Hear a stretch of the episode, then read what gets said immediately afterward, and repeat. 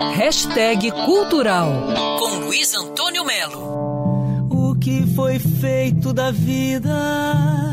O que foi feito do amor? Quisera encontrar. Neste sábado, 8 da noite, Zélia Duncan assume o palco da sala Nelson Pereira dos Santos com o show O Lado Bom da Solidão. Ela vai ser acompanhada pelo músico Webster Santos, ao violão. A sala Nelson Pereira dos Santos, que é sensacional, fica em Niterói, dentro do Reserva Cultural. Mas o show vai ser transmitido na internet e para assistir é só entrar no Facebook Zélia Duncan Oficial. Ao longo de 37 anos de carreira, a Zélia já lançou 13 álbuns, 5 DVDs, ganhou vários prêmios, é uma das vozes mais cultuadas aqui no Brasil. Você pode fazer a canção mais linda do mundo.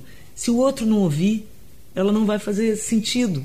Então a nossa profissão ela está totalmente ligada a esse público, não né, por vaidade, essa coisa toda, que acaba fazendo parte, uma parte mais vazia e tola. Mas o mais importante é ser ouvido né, e, e se comunicar.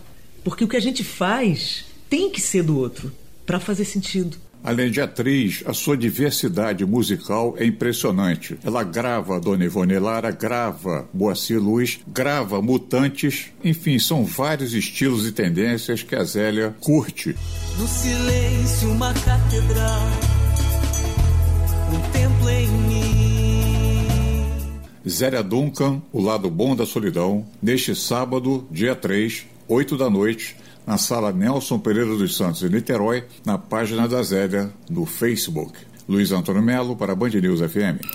Quer ouvir essa coluna novamente? É só procurar nas plataformas de streaming de áudio.